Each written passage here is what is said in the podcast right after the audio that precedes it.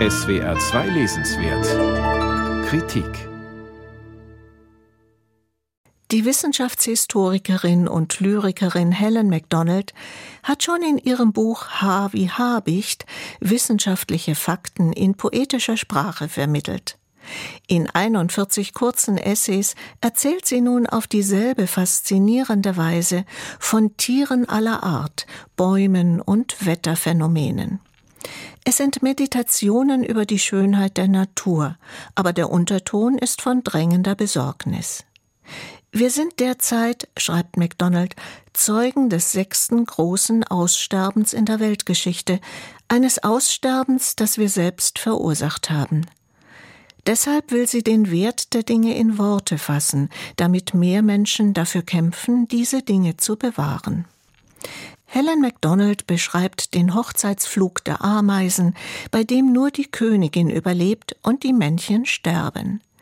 Sie erklärt uns die windgetriebene Migration, mit deren Hilfe Blattläuse, Käfer, Falter und Spinnen auf elektrostatisch aufgeladenen Seidenfäden bis zu mehrere hundert Kilometer reisen können. Und sie kämpft sich durch meterhohes Brennnesselgestrüpp, um den seltenen Pirol zu sehen, was ihr für eine kostbare Sekunde, die für immer in ihrer Erinnerung bleiben wird, auch gelingt. Das alles erzählt sie in ihrer wunderbar bildhaften Sprache. Die Ringelnatter zum Beispiel stellt sie uns vor als 60 Zentimeter biegsames Khaki und Gold. Und Glühwürmchen sind für sie winzige Stäubchen kalten Feuers, die ein spärliches Sternenfeld auf den Boden zeichnen.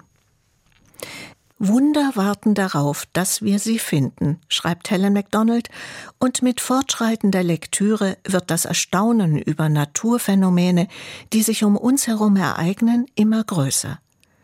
Die Mauersegler zum Beispiel, die an Sommerabenden mit schrillen Rufen um unsere Häuser kreisen, kehren nach dem Verlassen des Nestes zwei bis drei Jahre nicht zur Erde zurück. Sie fliegen ununterbrochen. Bei einbrechender Dunkelheit steigen sie bis zu zweieinhalb Kilometer hoch und fallen dort oben, schwebend und fliegend, in Tiefschlaf. Diese Essays sind in einer Haltung der Ehrfurcht und mit dem Blick einer Liebenden geschrieben. Aber die Natur ist für Helen MacDonald auch eine Metapher. Den Mauersegler sieht sie als Gleichnis dafür, wie man persönlich und kollektiv klug mit aufziehendem schlechtem Wetter im Leben umgehen kann. Das sind keine romantischen Zuschreibungen. Die Natur wird von der Autorin nie vermenschlicht, sie bleibt eine eigene Welt mit eigenen Gesetzen. Helen MacDonald beobachtet vielmehr Rhythmen und Muster, lauscht Klängen und Rufen und geht in einem tiefen Bereich ihrer selbst mit dem Beobachteten in Resonanz. Die Botschaft der Autorin ist klar. Wir sind mit der Natur untrennbar verbunden, und deshalb werden wir mit jeder aussterbenden Tier- und Pflanzengattung innerlich ärmer. Auf sanfte Weise sind diese Essays radikal in ihrem Aufruf an uns, unser Verhalten sofort und grundlegend zu ändern.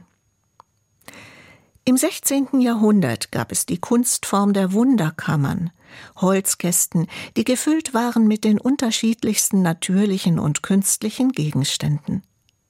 Helen MacDonald wollte mit ihrer Essaysammlung eine solche Wunderkammer erschaffen, und das ist ihr gelungen. Die Sprache von Politik und Wissenschaft erreicht zwar unseren Verstand, aber Helen MacDonald weckt unseren Schmerz über den drohenden Verlust all dieser Wunder. Einen Schmerz, den wir vielleicht brauchen, um endlich zu handeln.